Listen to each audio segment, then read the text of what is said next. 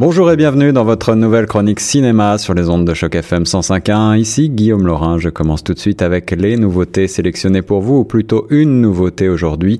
The Insult, un film coproduit par la France, le Liban et la Belgique, un drame réalisé par Ziad Douayeri à Beyrouth de nos jours, une insulte qui dégénère conduit Tony, un chrétien libanais, et Yasser, réfugié palestinien, devant les tribunaux de blessures secrètes en révélation, l'affrontement des avocats porte le Liban au bord de l'explosion sociale, mais oblige ces deux hommes à se regarder en face. Avec euh, les acteurs Adel Karam, Kamel El-Bacha, Camille Salameh, c'est un film tout à fait surprenant, intelligemment mené, sans parti pris, sur euh, ce contexte sociopolitique très complexe dans cette partie du monde où on a parfois l'impression que le conflit semble ne pas avoir de fin. Le film est par ailleurs plein de rebondissements. Il nous fait mieux connaître ces enjeux politiques, sociaux et aussi humains des Libanais et des Palestiniens aujourd'hui. Et il s'agit par ailleurs d'un plaidoyer puissant en faveur de la réconciliation des peuples, un modèle d'écriture et une dramaturgie puissante qui nous invite en tant que spectateurs non pas à prendre parti, mais bien à nous interroger. Jamais manichéen et considérant les deux personnages avec le même attachement, il s'agit véritablement d'une très belle découverte. Toujours à l'affiche dans le genre saga pour adolescents inspiré des romans de James Dashner, le troisième et dernier volet de The Maze Runner, le labyrinthe, sous-titré Le remède mortel. Il s'agit donc d'un film de suspense de science-fiction réalisé par Wes Ball. Dans ce dernier volet de l'épopée, Thomas et les Blockhards euh, s'engagent dans une ultime mission plus dangereuse que jamais afin de sauver leur ami. Ils devront pénétrer dans la légendaire et sinueuse dernière ville contrôlée par la terrible organisation WCKD, une cité qui pourrait s'avérer être la plus redoutable des labyrinthes. Seuls les Blockhards qui parviendront à en sortir vivants auront une chance d'obtenir les réponses tant recherchées depuis leur réveil au cœur du labyrinthe. C'est donc le dernier volet de cette trilogie au rythme toujours effréné qui permet d'ailleurs aux spectateurs de renouer peut-être un petit peu avec une certaine profondeur. Si la mécanique connaît quelques ratés, l'ensemble assure un spectacle plutôt palpitant et conclut sans fausse note une saga parmi la plus intéressante du genre pour les amateurs de frissons adolescents.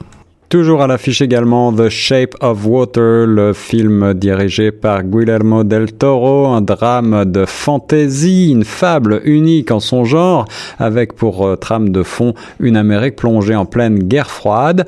Travaillant dans un laboratoire secret du gouvernement, Elisa, jouée par Sally Hawkins, entièrement muette, vit une vie simple et teintée de solitude, mais au cours de son existence, euh, eh bien, euh, le, tout change lorsqu'elle rencontre euh, avec sa collègue Zelda, jouée par l'excellente Octavia Spencer, une euh, créature. Elles découvriront ensemble le résultat troublant d'une expérience secrète menée dans ce laboratoire où elles travaillent.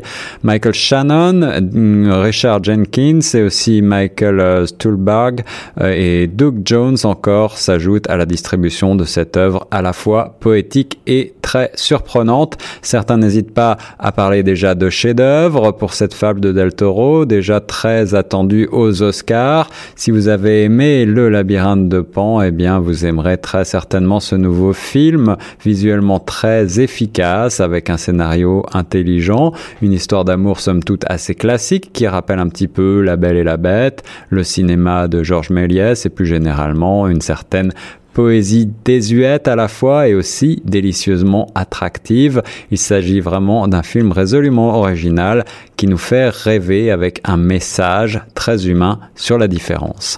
Toujours à l'affiche enfin, The Disaster Artist, un film américain réalisé par James Franco qui en prend le premier rôle, un drame à caractère historique issu euh, d'une euh, œuvre réelle. C'est l'adaptation du livre The Disaster Artist, My Life Inside the Room, qui revient sur la création du film The Room réalisé par Tommy Wiseau en 2003 avec donc James Franco, mais aussi Dave Franco et Seth Rogen, ou encore Alison Brie dans les rôles principaux. Le jeu de Franco est tout simplement bluffant. Il est euh, extrêmement fidèle à ce qu'était euh, Tommy Wiseau pour ceux qui ont pu voir le film The Room, qui est devenu euh, une œuvre mythique et culte, une conception de ce film qui est considéré par beaucoup comme un des plus mauvais films réalisés dans l'histoire du cinéma.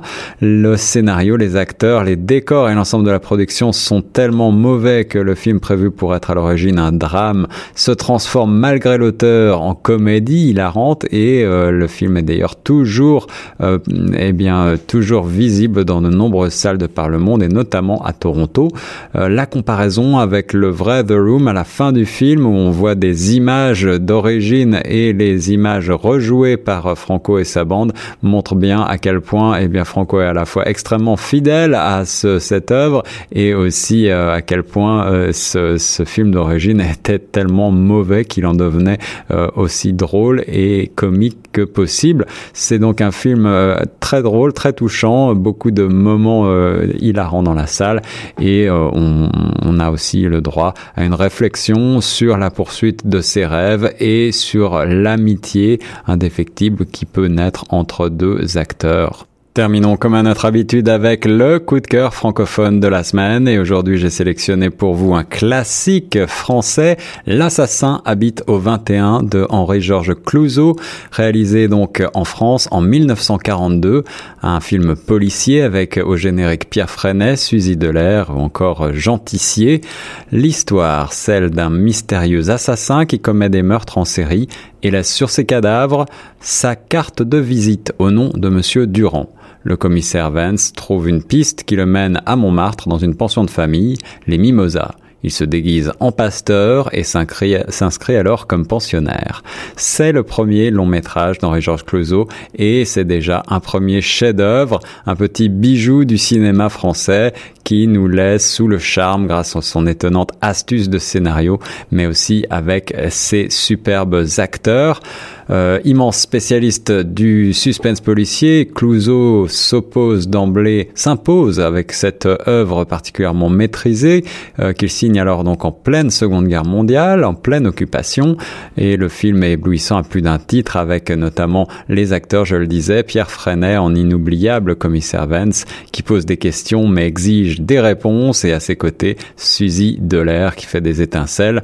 On n'est peut-être pas encore au niveau euh, du film Les Diaboliques ou de la vérité, mais le film témoigne déjà d'une grande maîtrise et de beaucoup de talent. Et au-delà de l'intrigue policière parfaite, qu'on ne voudrait en rien changer, il y a une vraie atmosphère de suspicion qui met Clouseau au niveau d'un Hitchcock pour moi. Et ce film a encore toute sa place aujourd'hui et reste dans nos mémoire pendant encore longtemps après l'avoir visionné.